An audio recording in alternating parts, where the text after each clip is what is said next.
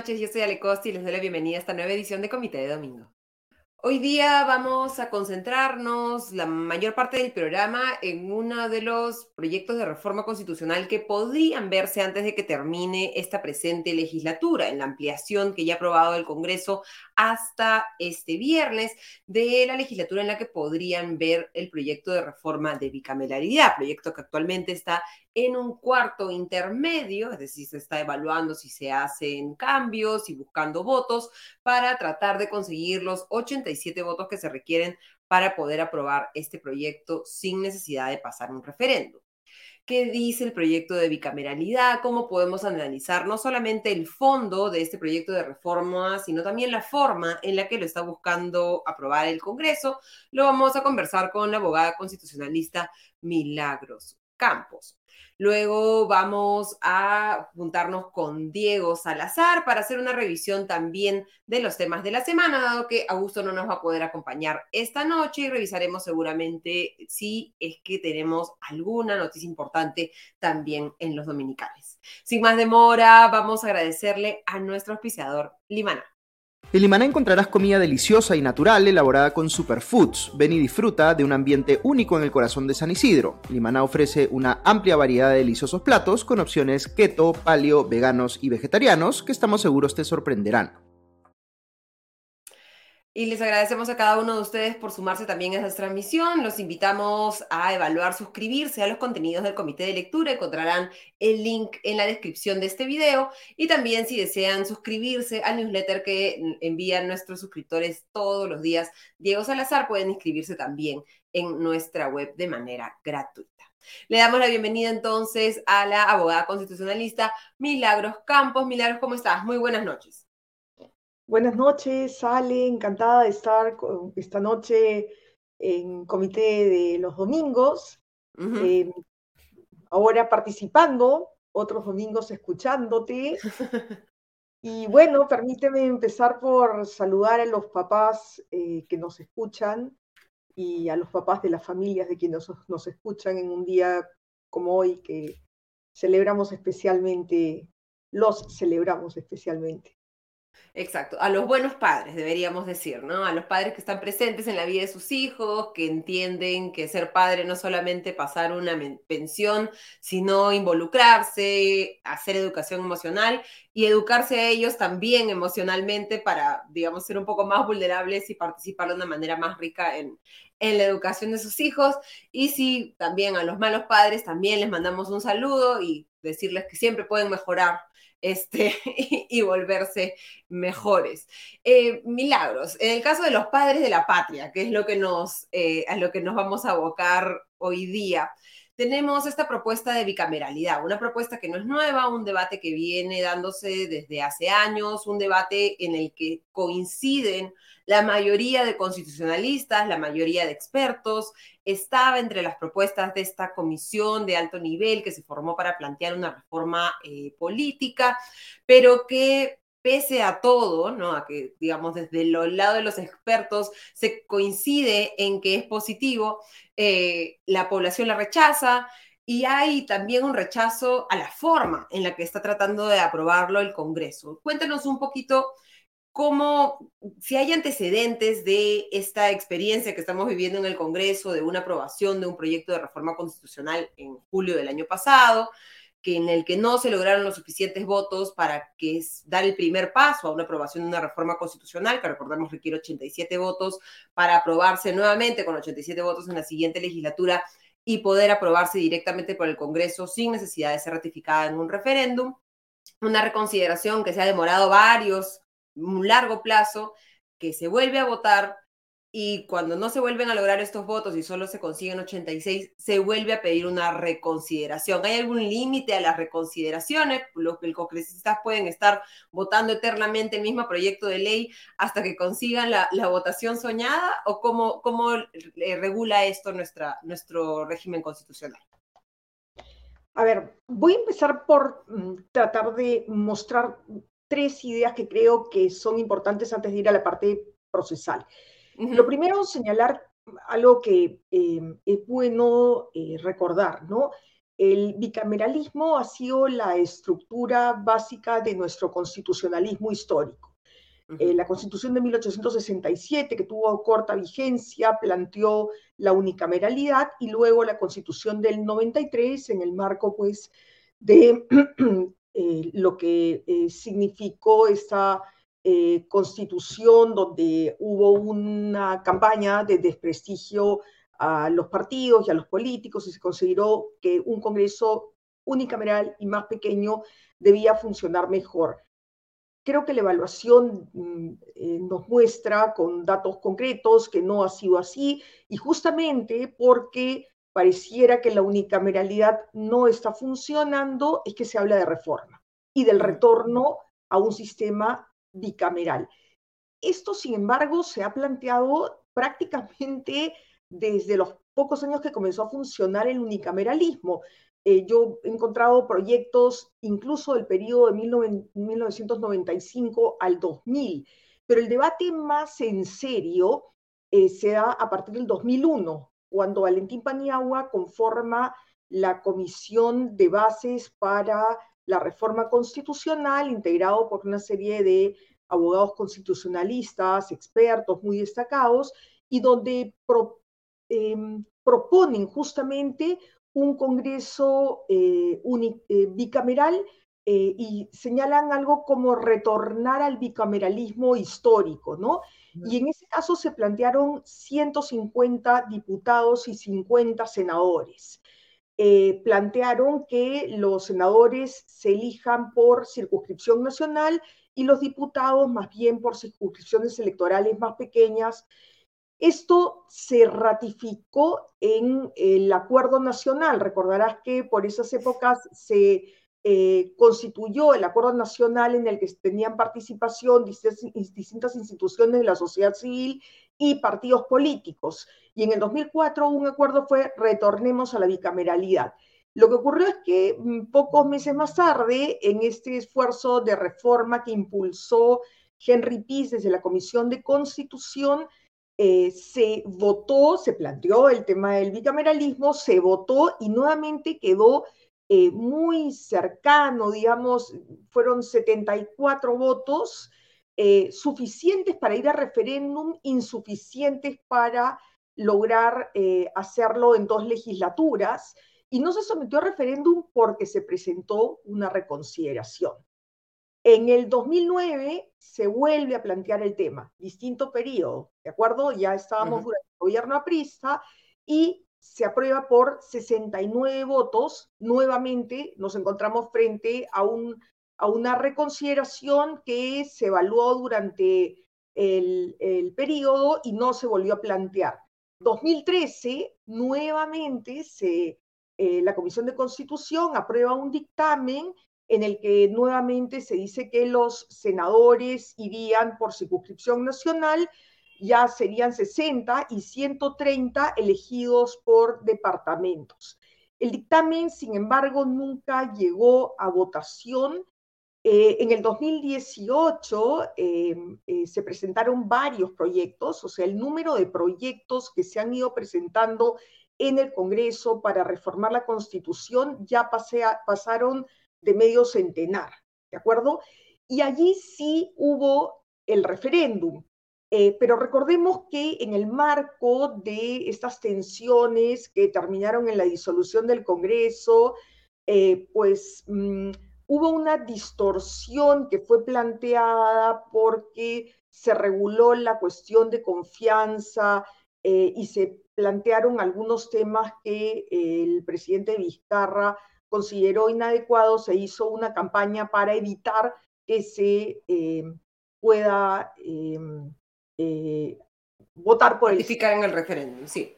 y ahí recordamos todos que la, convocatoria de Vizcarra era tres sí y un no, ¿no? Y el no a la bicameralidad. Exactamente. Luego quiero hablar de uno de esos este, CIS que también han ocasionado muchos problemas. Pero bueno, para concluir esta parte, lo que diría es que 2019, Comisión de Reforma Política, a pesar del referéndum y haciendo una explicación legal, lo que propusimos allí es que era necesario el retorno a la bicameralidad.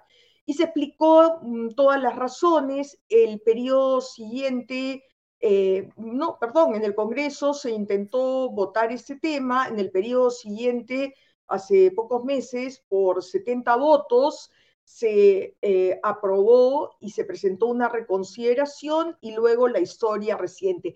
Así es como llegamos. Lo que quiero subrayar es que entre el 95 y el 2022, este ha sido una historia recurrente, el tema se ha mantenido en la agenda y siempre se ha quedado por muy poco para ir a referéndum, ¿no?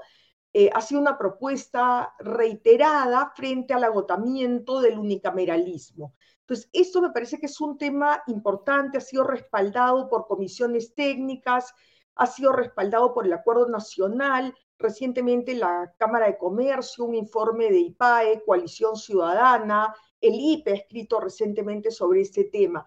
Entonces, puede ser un tema eh, impopular, pero cuando se conversa y se explica cuáles son las razones que deberían de llevar a cambiar el unicameralismo, eh, justamente es un tema un poco contrafáctico, ¿no? Porque eh, pareciera que más congresistas eh, no deberían de elegirse y al contrario, más congresistas en un sistema bicameral puede hacer que el Congreso funcione mejor. Y puede ser que funcione mejor porque finalmente de lo que se trata es de mejorar la representación, la deliberación y finalmente creo que también con ello el control. Entonces, son temas que resultan esenciales para el fortalecimiento de nuestra democracia. Termino esta parte diciendo que en verdad se reforma o se plantean reformas cuando hay insatisfacción respecto del funcionamiento de un sistema o de una institución.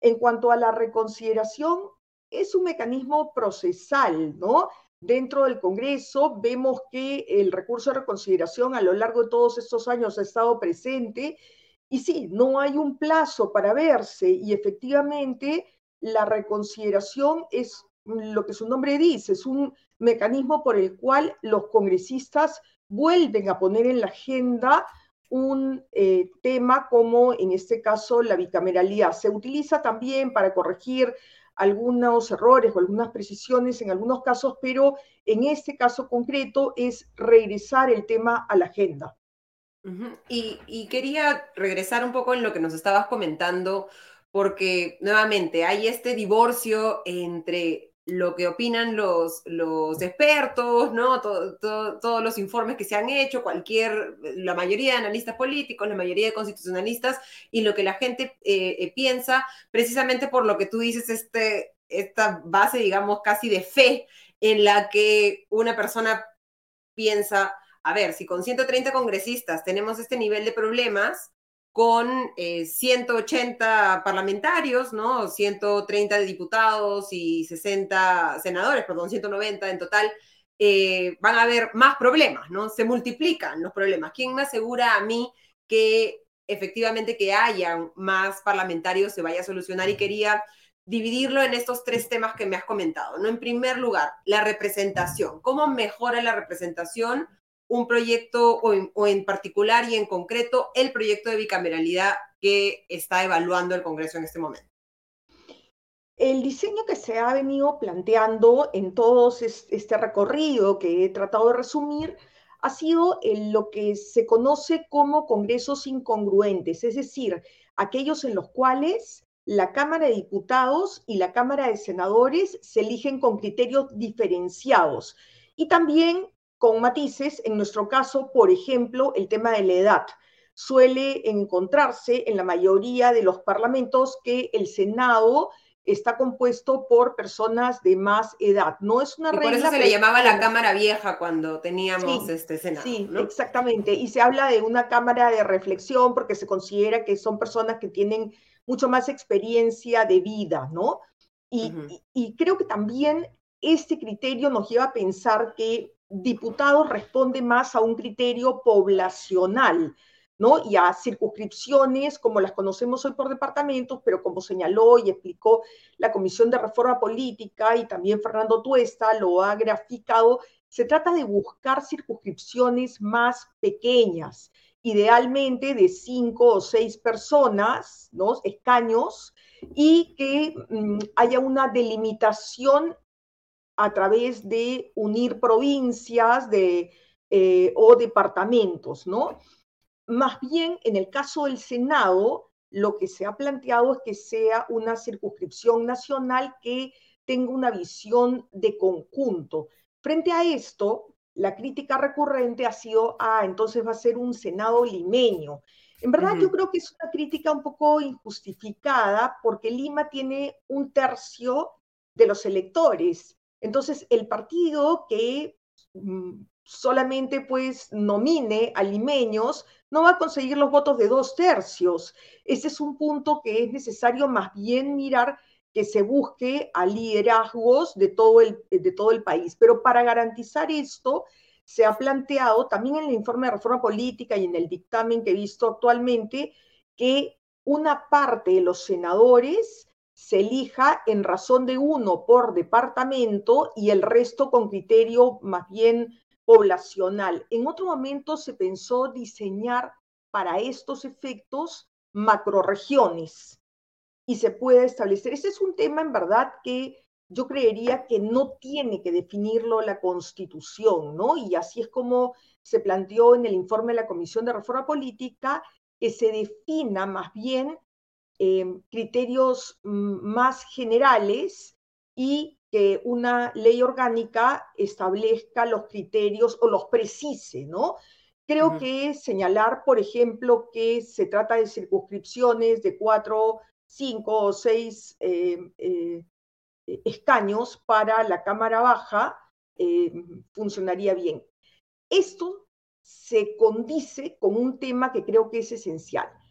Eh, la población ha venido creciendo y el número de congresistas no, más bien se redujo desde los noventas. Si nosotros miramos la ratio de electores o población eh, en el caso peruano y los países de la región, nos damos cuenta que el Congreso peruano es bastante reducido. Eh, un eh, congresista puede estar representando a 194 mil eh, electores en promedio y vemos que en otros países de la región 74 mil, 80 mil, en el caso de Chile, Paraguay, Argentina, ¿no? Nosotros estamos solo por debajo de Brasil y Brasil ya tiene un Congreso mm, numéricamente grande. Esto contribuiría a que los congresistas tengan al momento de votar una mirada diferenciada, la mirada de quienes son elegidos por circunscripciones más pequeñas en diputados y una mirada más nacional. Añadido a eso, se solucionaría el problema de la subrepresentación que tenemos hoy. Yo decía que la ratio de electores por congresistas es de 194 mil, pero en el caso de Lima es 229 mil, en el caso de Cusco 205 mil, y más bien en el caso de Tumbes o Moquegua está por debajo de 100 mil. Entonces vemos que estos departamentos están subrepresentados y no es posible, pues, este, solucionar ese problema si no se incrementa el número de congresistas. Esas son las razones que llevan a pensar que hay criterios de representación que contribuirían a eh, fortalecer, digamos, esta función también importantísima del Congreso, ¿no?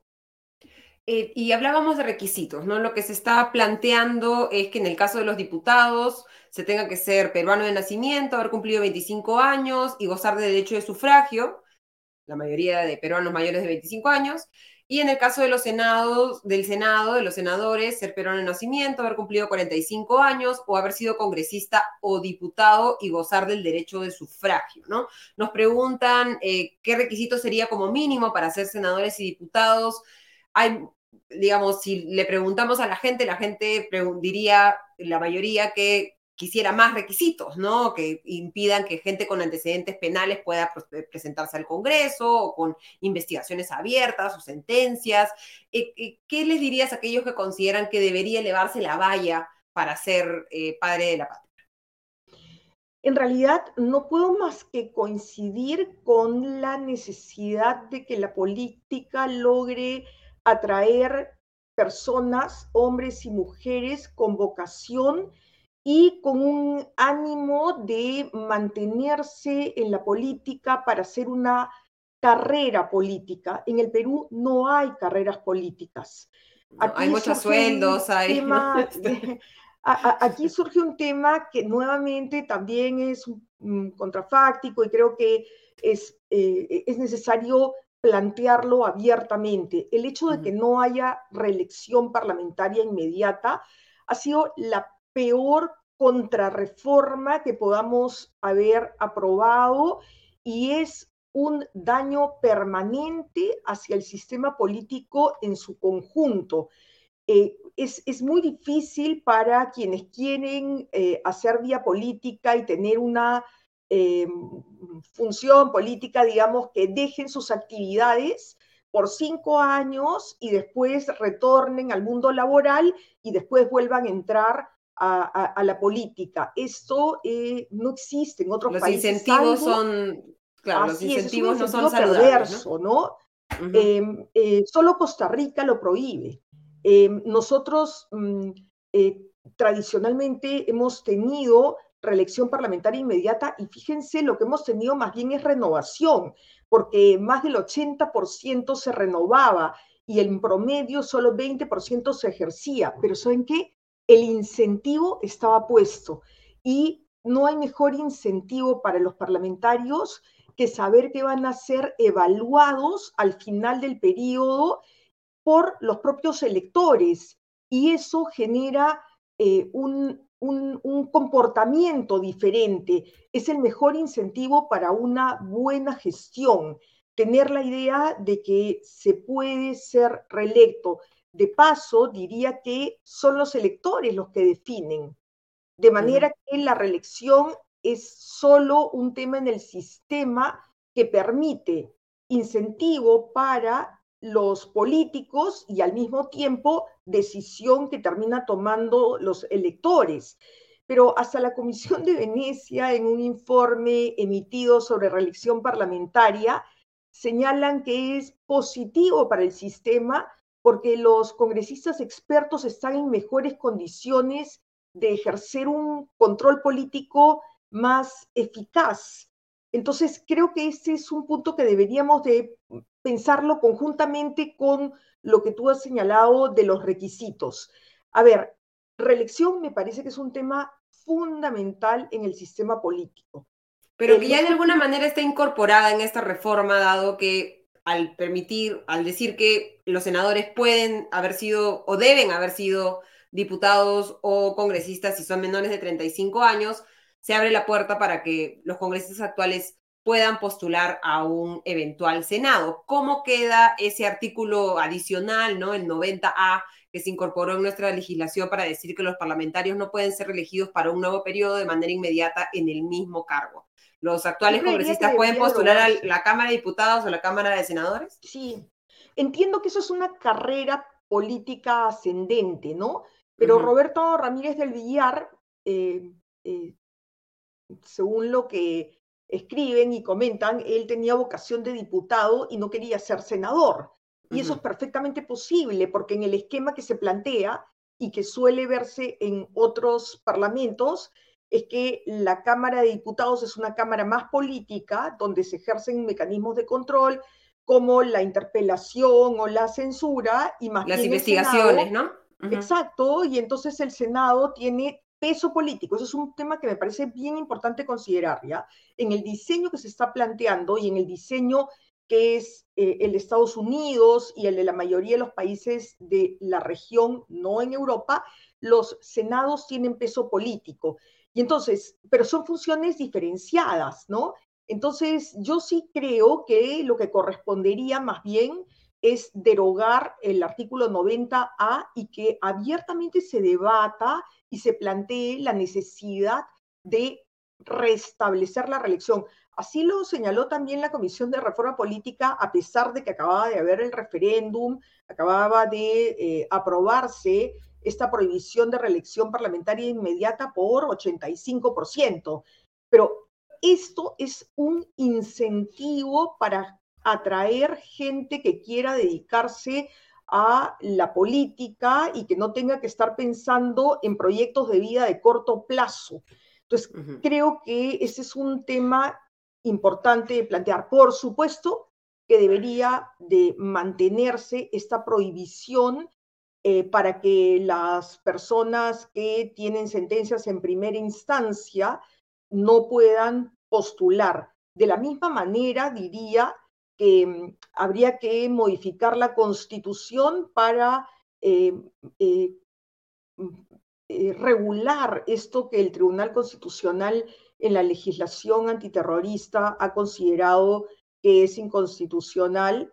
Me refiero concretamente a que quienes tienen sentencias por delitos graves, en el caso de la ley declarada inconstitucional, en esa parte se refería a temas de terrorismo, narcotráfico, trata de personas o actos graves de corrupción. Yo añadiría algunos otros graves delitos, porque mm, la idea es que Em, pongamos, eh, eh, tengamos que ponderar qué tipo de personas queremos en la política. Y alguien que tiene ese tipo de antecedentes, pues aunque haya cumplido su condena, creería que por un periodo adicional debería de reintegrarse en la sociedad y pretender ejercer la representación pues posteriormente, ¿no? Entiendo que esta prohibición no puede ser a, perpetuidad, que es necesario em, eh, analizarlo con criterios de proporcionalidad, pero también entiendo que quien es liberado de eh, eh, cumplir la pena y se está reinsertando en la sociedad, no debería de postular un cargo de elección popular inmediatamente. en fin, es un tema discutible. Es complejo, ¿no? Es complejo porque dónde pones la línea, ¿no? Este, está cerrando la puerta para personas eh, que, que, podrían haberse reformado, ¿no? Pero como vemos, la gente no cambia en nuestra política, ¿no? Y los que se han sentenciados alguna vez por corrupción vuelven a ser sentenciados unos años después, este, si vuelven a postular, ¿no? Y Ale, además tenemos una situación muy crítica en la democracia peruana, ¿no? Tenemos eh, una desconfianza tremenda profunda, profunda, eh, de los ciudadanos hacia la política. Tenemos una situación en la que el, Perú aparece usualmente al final de todas las tablas cuando se habla de valoración del sistema democrático, de confianza de los partidos en las políticos, democráticas. Entonces, es necesario restablecer esa confianza si eh, no es el único camino, Acá yo también creo que ni la bicameralidad, ni la reelección, ni este tipo de prohibiciones eh, que son finalmente reformas normativas van a solucionar ese tipo de problemas, pero sí tienen que eh, darnos pues eh, el marco normativo adecuado para mm, que se pueda construir una política y políticos además, ¿no? Mauricio Zabaleta, en un artículo que publicó recientemente, decía que el principal problema y la principal reforma era buscar políticos, ¿no? Y, coincido con él en este punto.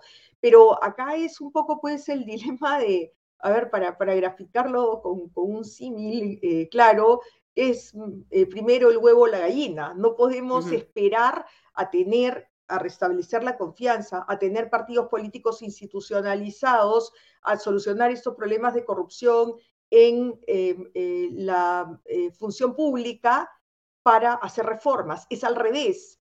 Creo que las reformas normativas tienen límites, pero hay que avanzar en ellas para poder generar un clima adecuado y atraer personas que tengan además un compromiso con eh, la política con el sistema democrático, ¿no? Pero no sería mejor entonces que la bicameralidad se evalúe con una serie de otras reformas políticas, como un paquete de, tratamiento de emergencia, ¿no? De casi de UCI, en el que tenemos que poner el sistema político y no más bien como se está haciendo en este caso en el que se ha modificado el proyecto de ley para, por ejemplo, incluir el hecho de que si es que se aprueba como está definido o lo que se votó la semana pasada, ya el Consejo de Ministros no tenga que pedir eh, cuestión de confianza cuando eh, eh, el presidente del Consejo de Ministros tenga que pedir cuestión de confianza, reduciendo, digamos, los espacios posibles en los que el Congreso pueda negarle la confianza al Ejecutivo y por lo tanto pueda buscar esta bala de plata a la que nos hemos estado acostumbrando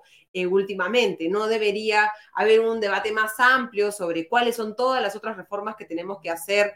Eh, entiendo que es bueno empezar por algún lado, pero tal vez si se viera como, hablando de requisitos y etcétera, podría haber menos rechazo a una propuesta como la bicameralidad? A ver, em, hay una em, eh, definición popular sobre la política como el arte de lo posible, ¿no? Em, y creo que hacia eso tenemos que encaminarnos. Mm, a veces eh, no es posible hacer eh, las cosas de la manera ideal. Quiero decir que en el caso del voto de confianza obligatorio, eh, la Constitución del 79 eh, señalaba que debía producirse el debate eh, del nuevo gabinete en el Congreso y explícitamente señalaba que no se votaba, que no daba lugar a voto. Recordemos que es la Constitución del 79 la que incorpora por primera vez en nuestro sistema la disolución constitucional del Congreso, concretamente de la Cámara de Diputados, y con varios candados que la Constitución del 93 no recoge. Es decir, la Constitución del 93 refiere a la disolución, no hace mención a que se haga una sola vez durante el mandato y además refiere a disolver el Congreso unicameral, como lo dijeron los constituyentes en aquel momento de oposición, no es lo mismo disolver la Cámara de Diputados y mantener el Senado que disolver el Congreso y mantener una comisión permanente que ya vimos que en, en los términos actuales no tiene competencias suficientes para garantizar el control político. Sin control político no hay democracia. Y entonces creo que ese es un tema muy importante porque eh, si bien podemos discutir si hubo autocontrol o no, la situación es que eh, el, la comisión permanente no está em, en condiciones de realizar un control político eficaz. ¿De acuerdo? Dicho esto, Em, a mí me parece que mm, plantear la eliminación del voto de confianza obligatorio es adecuado. Además, ya había un dictamen sobre ese tema que se había planteado y se había debatido en el, en el, en el Pleno del Congreso. Eso también fue una propuesta de la Comisión de Bases del 2001 y de la Comisión de Reforma Política, por una razón que creo que es importante tener en cuenta más allá de los antecedentes en el Perú. Es un voto que termina dándose a un gabinete que se encuentra en funciones. Es un voto que mm, viene em, incorporado a nuestro presidencialismo de los regímenes parlamentarios. En Inglaterra, Alemania, Italia o España, es lógico este voto porque no hay ejecutivo. En regímenes parlamentarios solo se elige al Congreso y el Congreso forma al Ejecutivo. En nuestro presidencialismo, cuando se elige al presidente, también se eligió al Congreso. El presidente elige al gabinete y cuando va a socializar el plan, para empezar el plan, es del presidente, porque es el presidente el jefe de Estado y jefe de gobierno.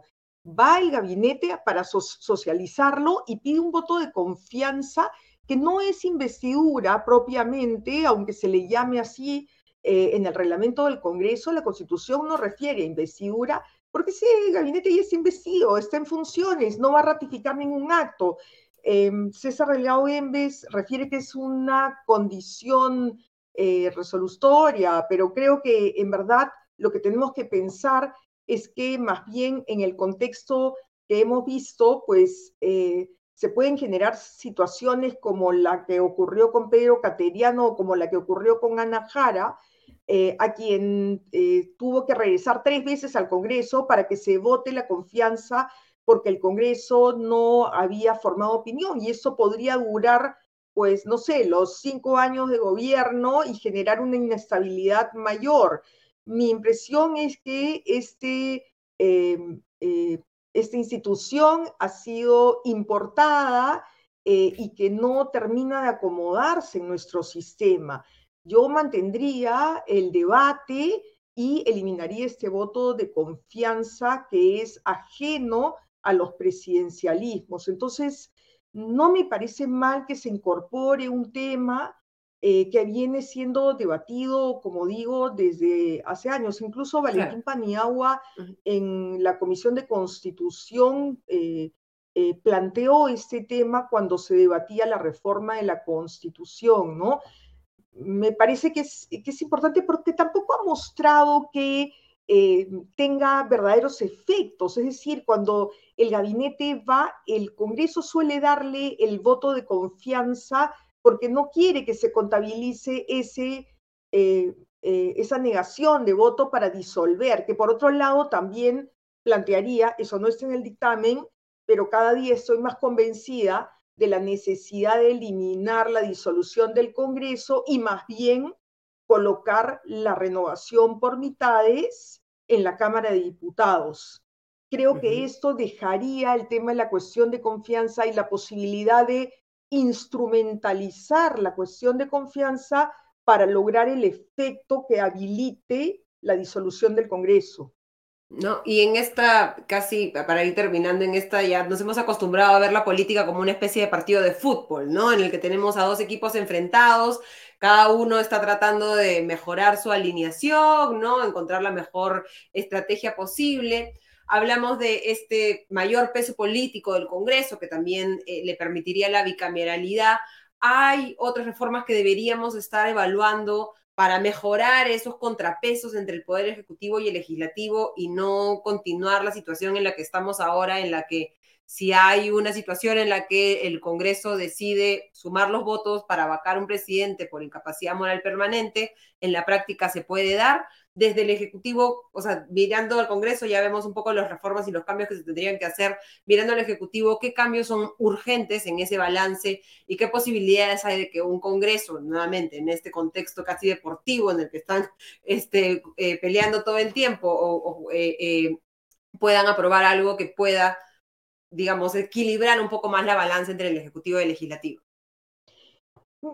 Empiezo señalando que la gobernabilidad democrática no va a depender del marco normativo. Necesitamos compromiso de los actores políticos para que estos checks and balances no se lleven al extremo y no sean instrumentalizados en medio de eh, una guerra donde el escalamiento se dé a través de figuras constitucionales. Pero dicho eso, hay un tema que creo que es importante em, eh, en este punto, y es que a pesar de que el Ejecutivo en el Perú tiene posibilidad de presentar iniciativas legislativas en reformas constitucionales y en prácticamente todas las materias, puede presentar proyectos con carácter de urgencia, delegación de facultades, puede eh, mm, dictar decretos de urgencia, no puede evitar que el Congreso apruebe legislación con la cual no está de acuerdo. Es decir, cuando observa una norma, esta puede ser insistida por mayoría absoluta de los miembros en el Congreso. Si nosotros miramos cómo funciona esto a nivel comparado, en la mayoría de los países de la región con congresos bicamerales, la mayoría es más exigente, dos tercios más o menos, ¿de acuerdo? Y entonces la legislación eh, está como más pensada y cuando no hay consenso entre ejecutivo y legislativo requiere de mayorías más exigentes, ¿no? En el caso de Colombia, que es tiene también un Congreso bicameral, cuando se trata de una observación que tiene carácter de, o, que muestra eh, indicios de inconstitucionalidad, pasa a la Corte Constitucional. Y si la Corte Constitucional dice que es inconstitucional, no se vota. Pero en cualquier caso, si ese no fuera el caso, se vota tanto en diputados como en senadores, cosa que se está planteando también en el modelo de bicameralidad y me parece que es lo adecuado. Eh, necesitamos que, eh, con la mirada económica que tienes de estos temas, sabes bien que cuando se cambian las reglas de juego, pues los actores políticos, económicos y los ciudadanos en general eh, pueden eh, generarse desconfianza y además puede generar inseguridad jurídica, de manera tal que creo que la bicameralidad contribuye a que tengamos leyes con mayor reflexión, con mayor deliberación y que en caso de que no haya consenso, se exijan mayorías más altas para poder aprobar una norma en la que no hay acuerdo entre ejecutivo y legislativo. Entonces, eso creo que también contribuye y fortalece en este balance de poderes a eh, el ejecutivo frente al legislativo, pero también el balance entre diputados y senadores. Así es que me parece que es otra de las ventajas que tiene la bicameralidad. ¿No? Y ahí, bueno, vamos a depender las ventajas son las que, eh, nuevamente, hablamos teóricamente, ¿no? Este, eh, y lo que se puede hacer, digamos, desde el marco normativo. Y va a depender de los individuos que entren política, de los partidos políticos y su fortalecimiento, que efectivamente tengamos un Senado que cumpla, si es que esto finalmente se termina aprobando, la, esta promesa ¿no? de mejor representación, mejor deliberación y mejor control por parte del Parlamento. Te agradecemos muchísimo, Milagros, por habernos acompañado esta noche y por tu clarísima explicación respecto a cuáles deberían ser estos aportes al sistema político de una eventual bicameralidad. Muchas gracias, Milagros. Muchas gracias a ti, Ale. Buenas noches. Buenas noches y hasta la próxima. Y ahora vamos a invitar a Diego Salazar, que ha estado pegado a los dominicales y que nos trae lo que ha sucedido esta noche. ¿Cómo estás, Diego? Buenas noches y bienvenido al Comité de Domingo. ¿Qué tal, Ale? Buenas noches. Qué buena camisa. Gracias, está muy veraniego aquí ya en México. Hace mucho calor en esta parte del mundo. Nos está llevando así a la playa directamente. Este, ¿Qué, tan veraniego ha estado el, menú de los dominicales? Eh, bueno, habido, el plato fuerte sin duda era la entrevista de Mávila Huertas con Keiko Fujimori. Ahora pasaremos a ese tema. Eh, pero otro tema interesante eh, para seguir, el Congreso sigue acumulando fichitas. En este caso se trata del congresista de Renovación Popular, Miguel Sixia, quien de infausto recuerdo para durante la pandemia, no sé si se acordarán que él prometió que iba a conseguir vacunas antes que el gobierno para los trabajadores de sus empresas. Por supuesto, esas vacunas nunca se materializaron. Bueno, el señor Sixia, eh, según un reportaje de Panorama y, luego confirmado por él mismo y por los registros de visita de la SUNAT, eh, organizó una reunión a varias bandas con altos directivos de la SUNAT, de, como todos saben, el ente fiscal en nuestro país, para una empresa que se llama Quinza, una empresa inmobiliaria, Quinza con K, que es propiedad de su sobrina, de su sobrina ah. y de otras personas.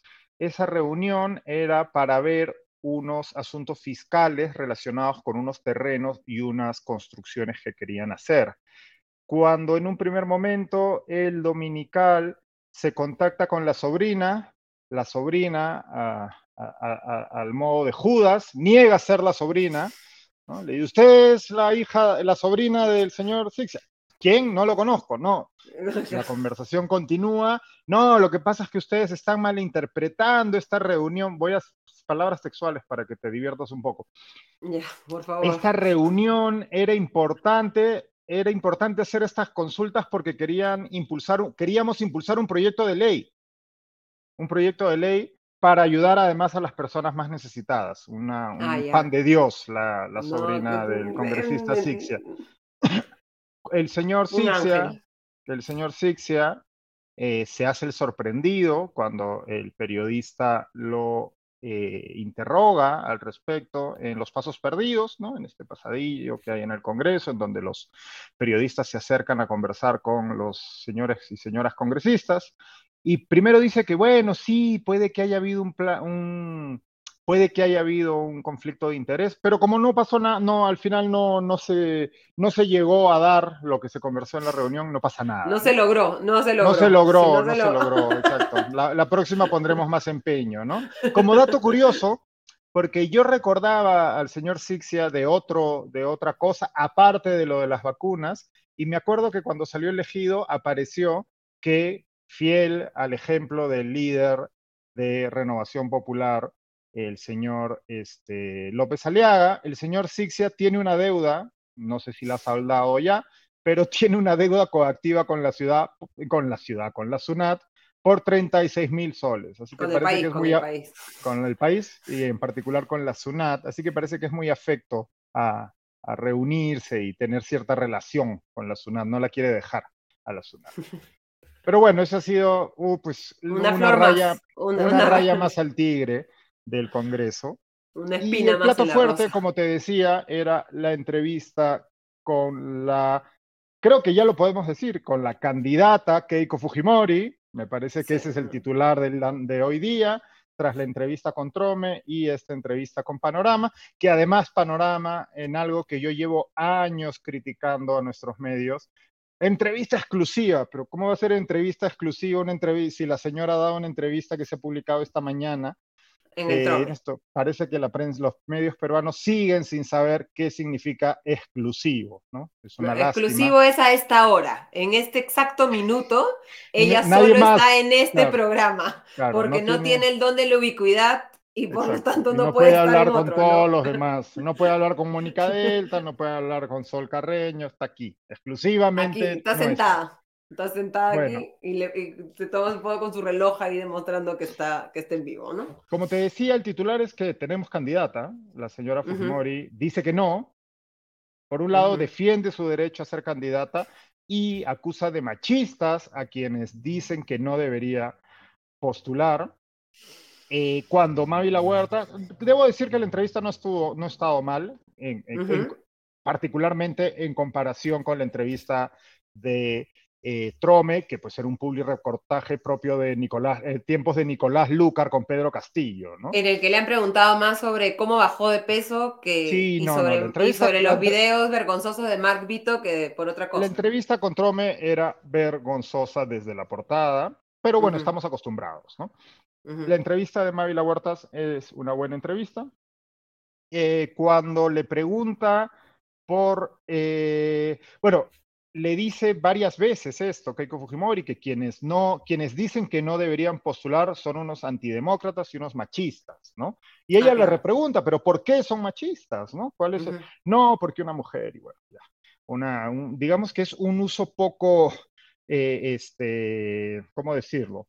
No, no, no, como, no, no, bien, no, está bien utilizado, me parece, en este caso, el, el, el, epíteto de machista. O sea, digamos, reconozcamos que somos un país machista Sin duda, que una este política mujer va a tener un, un, camino más difícil hacia una presidencia que un político hombre, digamos, asumamos eso.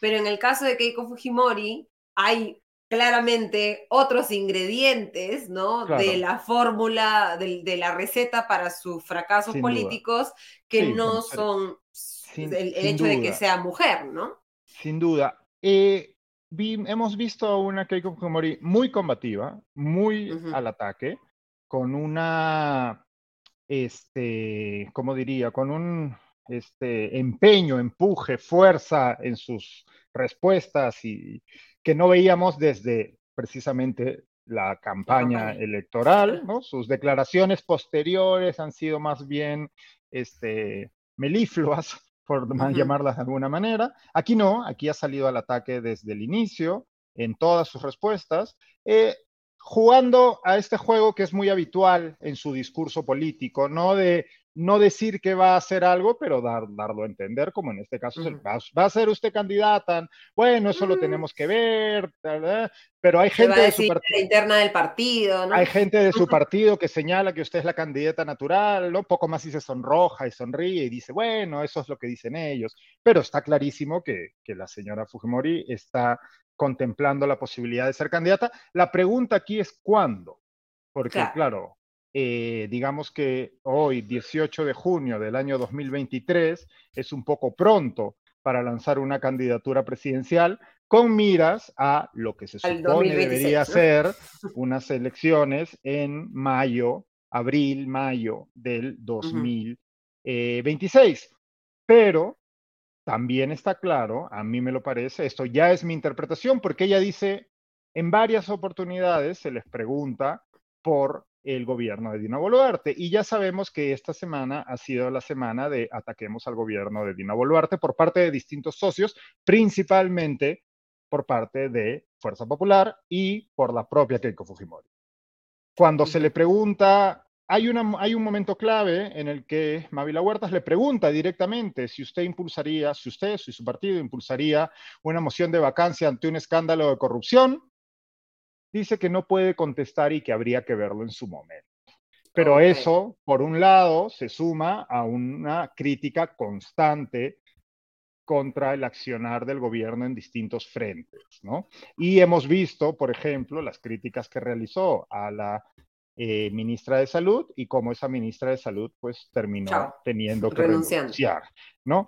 Eh, por otro lado, bueno, lastimosamente tenemos que volver al tema de la campaña de la segunda vuelta del 2021, porque eh, Mávila Huertas le pregunta, porque Keiko Fujimori, al igual que en la entrevista con Trome, habla de la sucesión constitucional por la que Dina Boluarte es presidenta, cosa que nosotros hemos comentado infinidad de veces en este programa y que eh, hace legítima la presidencia de la señora Boluarte. Formalmente, digamos, ¿no? Formalmente, constitucionalmente. Constitucionalmente. Bueno, la señora Keiko Fujimori ha, dicho esto en más de una ocasión y entonces Mavila Huertas le pregunta por qué yo no había visto esta declaración, no sé si tú, parece que Nano Guerra García en estos días, ayer o antes de ayer, ha señalado que Keiko Fujimori no es presidenta porque hubo un fraude en su contra. Ah, ya. ¿no? Que se le robó la elección. ¿no? Esto lo ha señalado Nano Guerra García, que como sabemos es el vocero de Fuerza Popular en el Congreso. Presidente de la Comisión de Constitución, además. Y presidente de la Comisión de Constitución. Entonces ahí empiezan los problemas.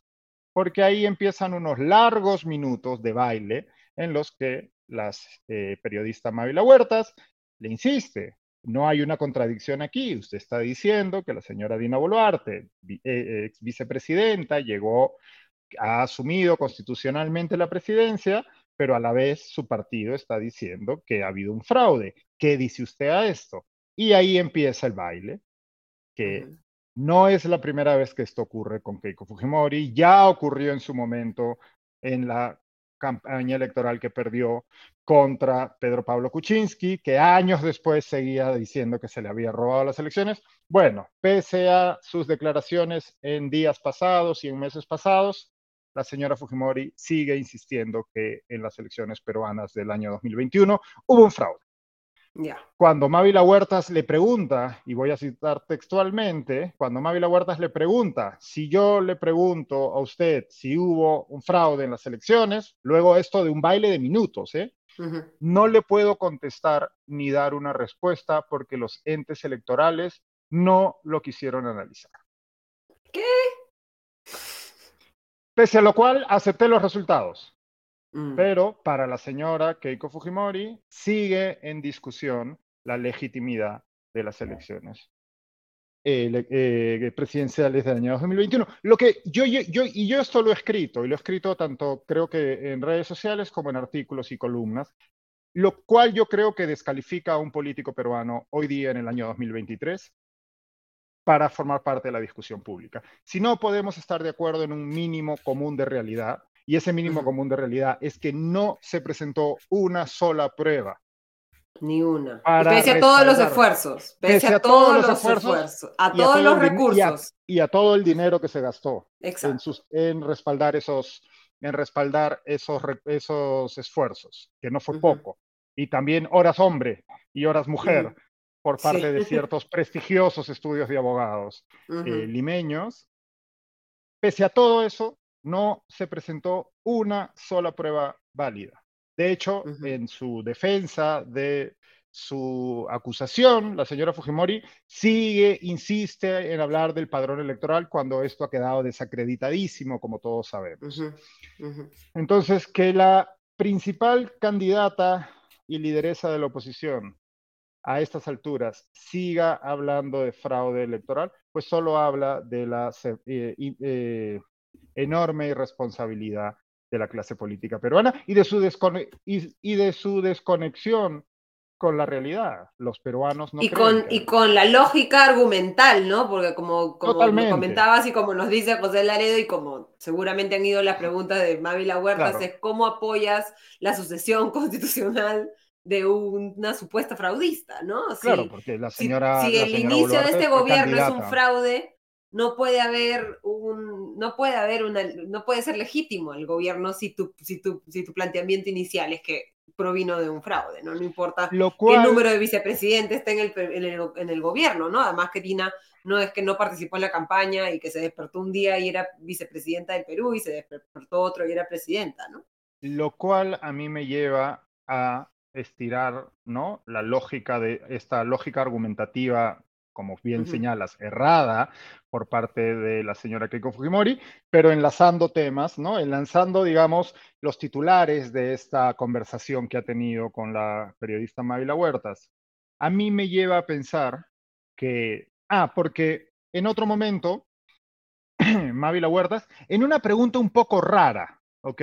Esto sí hay que decirlo, porque se, se, estaba hablando, ¿no? De, de eh, la, bueno, ya no de la legitimidad del gobierno de Diana Boluarte, pero sí de su debilidad, ¿no? Cosa que, bueno, también hemos discutido al infinitum nosotros en, esta, en este foro y en otros.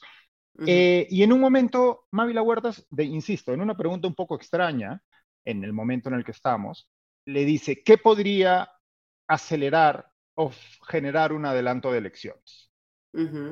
¿No? Una buena pregunta, pero una pregunta un poco extraña, si, si, uno la piensa un poquito, ¿no? Y la señora Keiko Fujimori, bueno, yo creo que el próximo fenómeno del niño va a generar desastres entre las familias. Y lo deja ahí.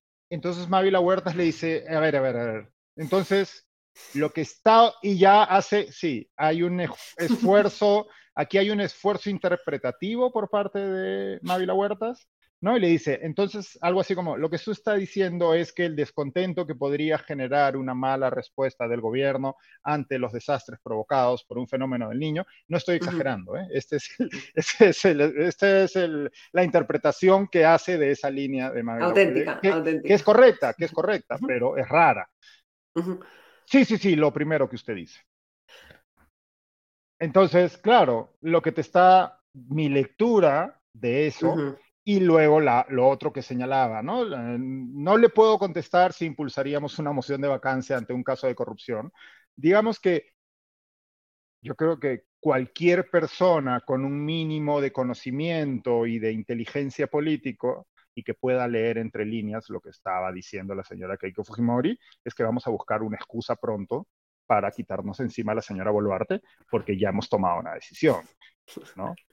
La interpretación es que Dina hoy día no está, no está durmiendo tranquila. Y no, tampoco. Y a esto se le suma, y si seguimos hilando piezas, y no estoy montando una conspiración, ojo, porque además quienes nos escuchan saben que yo no soy muy fanático de las conspiraciones, pero es más anticonspiranoico, digamos. Pero sí datos de contexto.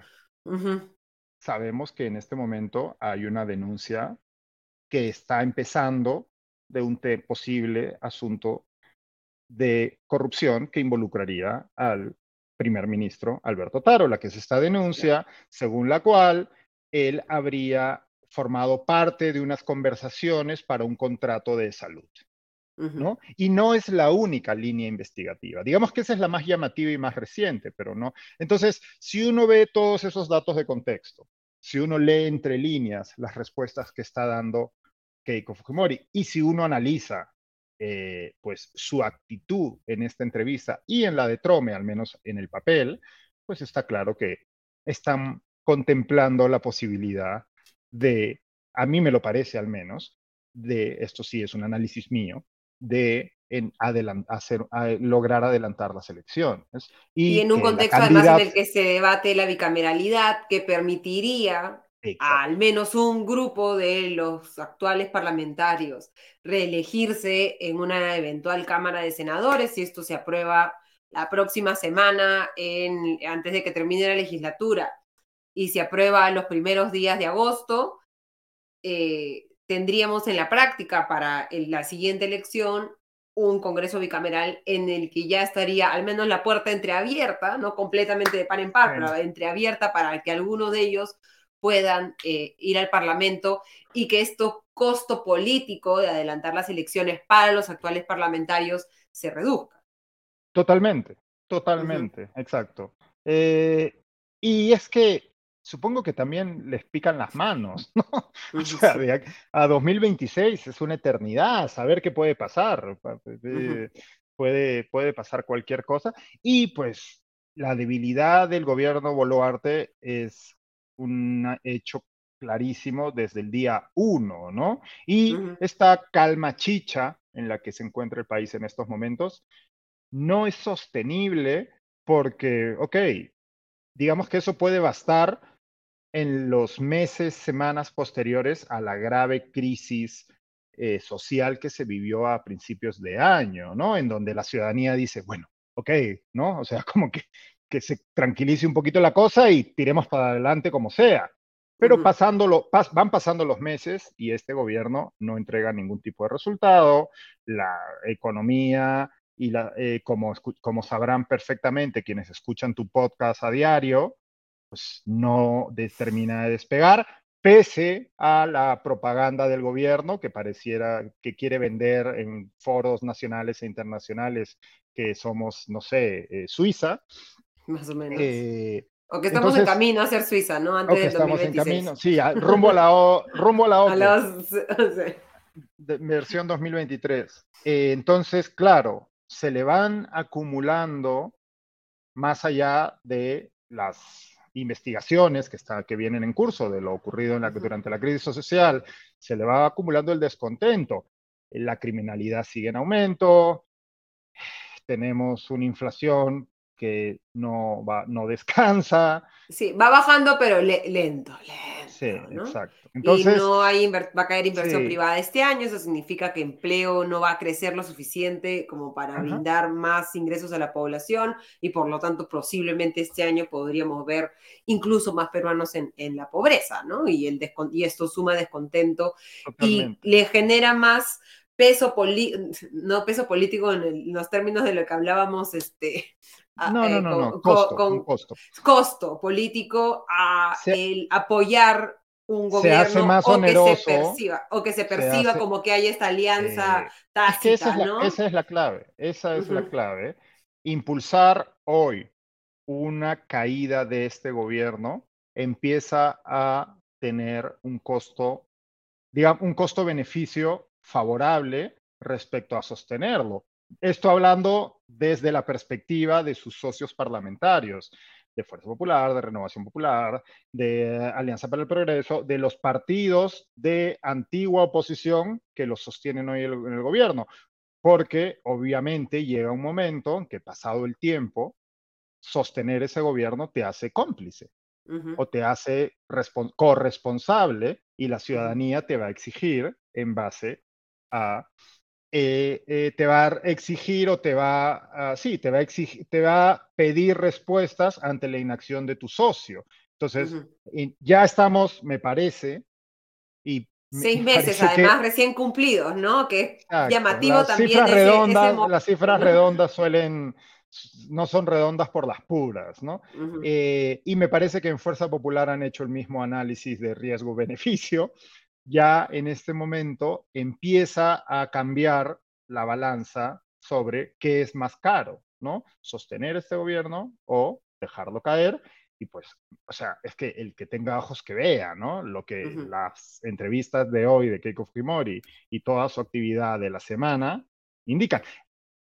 Esto evidentemente también tiene que ver, y no es un factor a descartar, con poner presión política a el juez que va a tener que ver su caso, evidentemente, porque pues aún es más difícil, digamos, en el imaginario eh, enviar a prisión a una posible candidata presidencial. claro, porque recordemos que ya se está entrando a la etapa de juicio oral, ¿no? Exacto. Pero no me parece que ese sea el principio, o sea, digamos, Creo que eso es un factor más, pero me parece que... Juegan en, esto es como le dice este, eh, ajedrez de cuatro dimensiones, ¿no? Este... Eh, no, no, sé si tanto, no, sé, si tanto. Creo que eso es, creo que eso es darles demasiada... Canicas de cuatro dimensiones, digamos. canicas de ludo, ludo, ludo, de cuatro dimensiones. Pero sí está claro que están haciendo un análisis de riesgos y de escenarios y que ese análisis los ha conducido a que es momento de presentar a Keiko 4.0, ¿no? Claro, y, el, y lo, digamos lo preocupante o lo, lamentable y lo deprimente es que ese análisis de costo-beneficio, ese análisis de resultados, no es un costo-beneficio para el país, ¿no? Sino es un costo-beneficio para los intereses del partido directamente. Déjame, déjame ser ilusa, este Diego. Sí, bueno. A estas alturas. Domingo, a las 10 de la noche, déjame soñar. ¿Qué partido va a haber que, que, ponga por delante sus intereses? ¿no? Son todos pues, carteristas intentando ver a quién le arranchan, qué cartera arranchan al paso. Eh, no hemos tenido la discusión que esta semana nos la reclamaban, ¿no? De si estamos ya viviendo en una democracia. Se nos, ha, corrido, se nos ha corrido a gusto, se nos ha corrido a gusto. Vamos a tener que patear la pelota hacia adelante. Yo creo, de nuevo, creo que lo que tenemos que hacer es marcar los hitos, ¿no? y esa, pero te necesitamos a gusto para eso. Yo creo que existe una deriva autoritaria, que esa deriva autoritaria no esté personificada al 100% en el Ejecutivo o en la presidenta Dina Boluarte, no, lo, no, la, no la hace menos peligrosa. Creo que sí seguimos en una, que, que este gobierno y este Congreso, que como venimos analizando hoy, ¿no? O sea, son eh, compañeros de cama de ocasión, ¿no? Eh, pero creo que esa deriva autoritaria existe, es innegable. Vemos que hay una intención de minar las instituciones autónomas que son las bases de nuestro sistema democrático, pero creo que todavía no estamos ahí. Creo que sí eh, va a ser interesante cuando con Augusto nos podamos sentar los tres a marcar esos hitos que serán los que nos hagan decir, ok, estos son, aquí hemos cruzado el Rubicón, ¿no? Estos son las líneas rojas que no podemos cruzar. Y, recordar que al final, o sea, esa migración también a la deriva autoritaria, como bien decías, no es un tema personificable, ¿no? Yo no creo, que no, es, que es un sistema que se va degradando al punto en el que va a estar al mejor postor, o en nuestro caso el sistema político, a peor postor, este, el, que, el que termine parado en, eh, sobre esa estructura menos democrática que se, que se, que, a la que estamos ya desde hace varios años. Este, sí, en ese sentido, yo pensaría que la persona que va a personificar eh, ¿no? ese salto a, digamos, ese salto, eh, o, que va a aprovechar de alguna manera esa deriva autoritaria para dar el zarpazo final, no, la no se encuentra todavía, o no, al menos no ha levantado la mano. ¿no? Yo creo que la deriva es, sigue avanzando, creo que el, Congreso es probablemente el mayor responsable.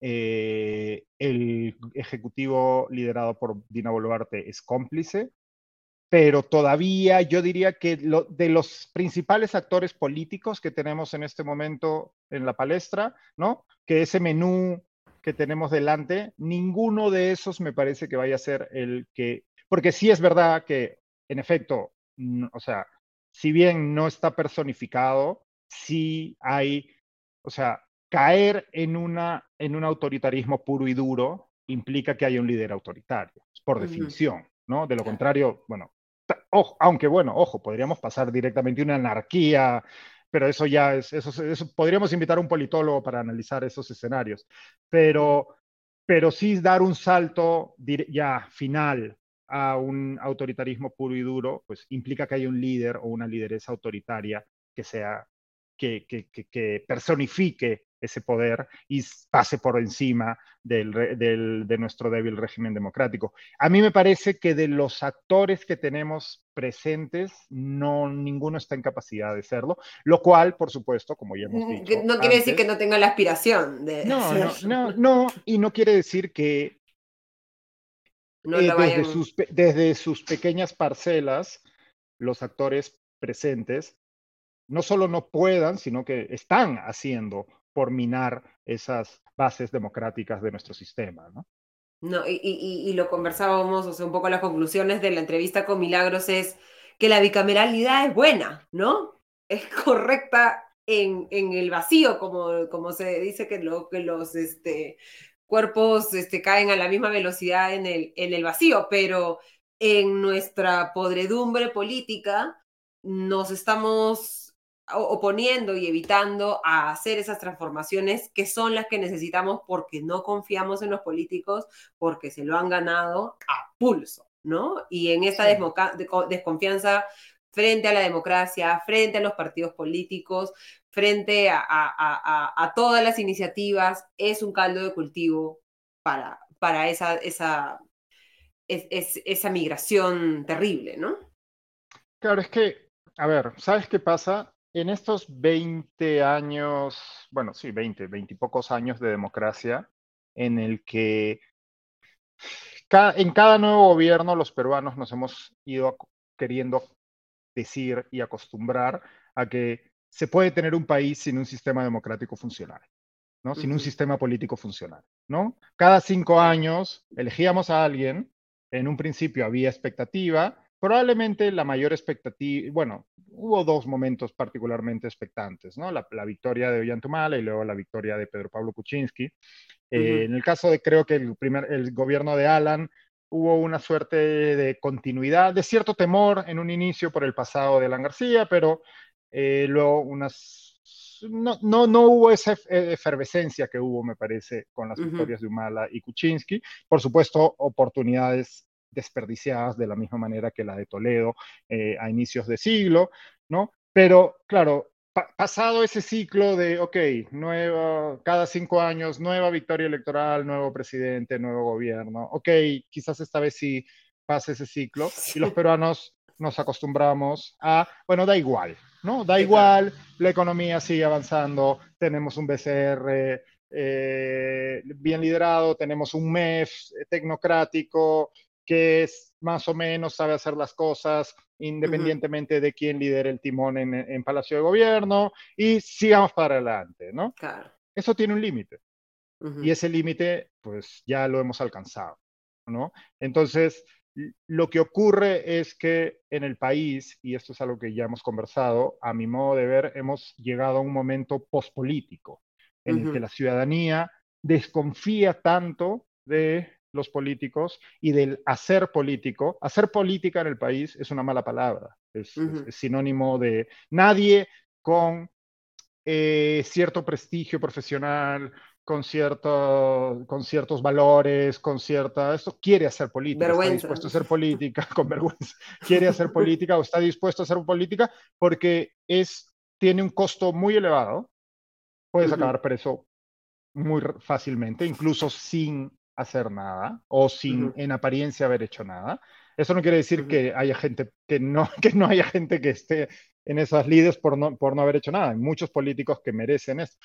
Y, pero por otro lado, y, y, por otro lado, esa inercia ha hecho que sea muy difícil hacer cambios y tal, y que esté cooptado por mafias el sistema. Entonces, los peruanos nos hemos acostumbrado, bueno, ¿qué más da? Sigamos para adelante, tiremos para adelante, pero eso tiene un límite, son 20 años. Perú. Exacto, son 20 años de eso, no, no se puede, porque, como bien señalabas hace un momento, en ese tiempo hemos debido hacer reformas para fortalecer el sistema, y esas reformas nunca se han hecho, y de esto son culpables todos los gobiernos en democracia y estamos en esta situación a las 10 y 18 de la noche. Nos vamos tristes, Diego, nos vamos sin esperanza. ¿Qué vamos a hacer? ya no tenemos ni Succession. Ya no tenemos ni Succession, pero podemos hacer una sección, una versión Succession con los Fujimori. No, este. gracias. No, gracias. No, gracias. No. Ya no, hay que hacer, no, vamos a hacer spoilers de la serie, no se preocupen, este, pero véanla, si no la han visto, vean, por favor. Pero sí. Claro, pero ahí el problema es que todos competirían por ser Roman Roy, ¿no? Este, Kenji, Mark Vito, todos quieren ser Roman Roy. no, Mark es Tom Wansberg. Keiko como Chief Roy. No, Dios mío, ya. Esto está sí, es verdad, es verdad, no. Ya, terminemos esto. Muchas gracias, Diego. Buenas noches, descansa y que tengas excelente semana. Igualmente, que empiecen bien la semana. Gracias a todos. Gracias a todos. Les agradezco también a cada uno de ustedes por haberse sumado a esta nueva transmisión de Comité de Domingo. Los invito a seguir Comité de Miércoles a través de esta misma cuenta de YouTube con Diego Salazar los miércoles. Y si les interesan nuestros contenidos quieren informarse todos los días mejor sobre las noticias políticas, económicas, internacionales, pueden suscribirse a nuestros podcasts en el link que encuentran en la descripción. Y eh, también pueden suscribirse al newsletter que elabora todos los días Diego Salazar también desde nuestra página web de manera gratuita. Les mando un abrazo a todos, que tengan excelente semana y nos reencontramos el próximo domingo. Hasta entonces.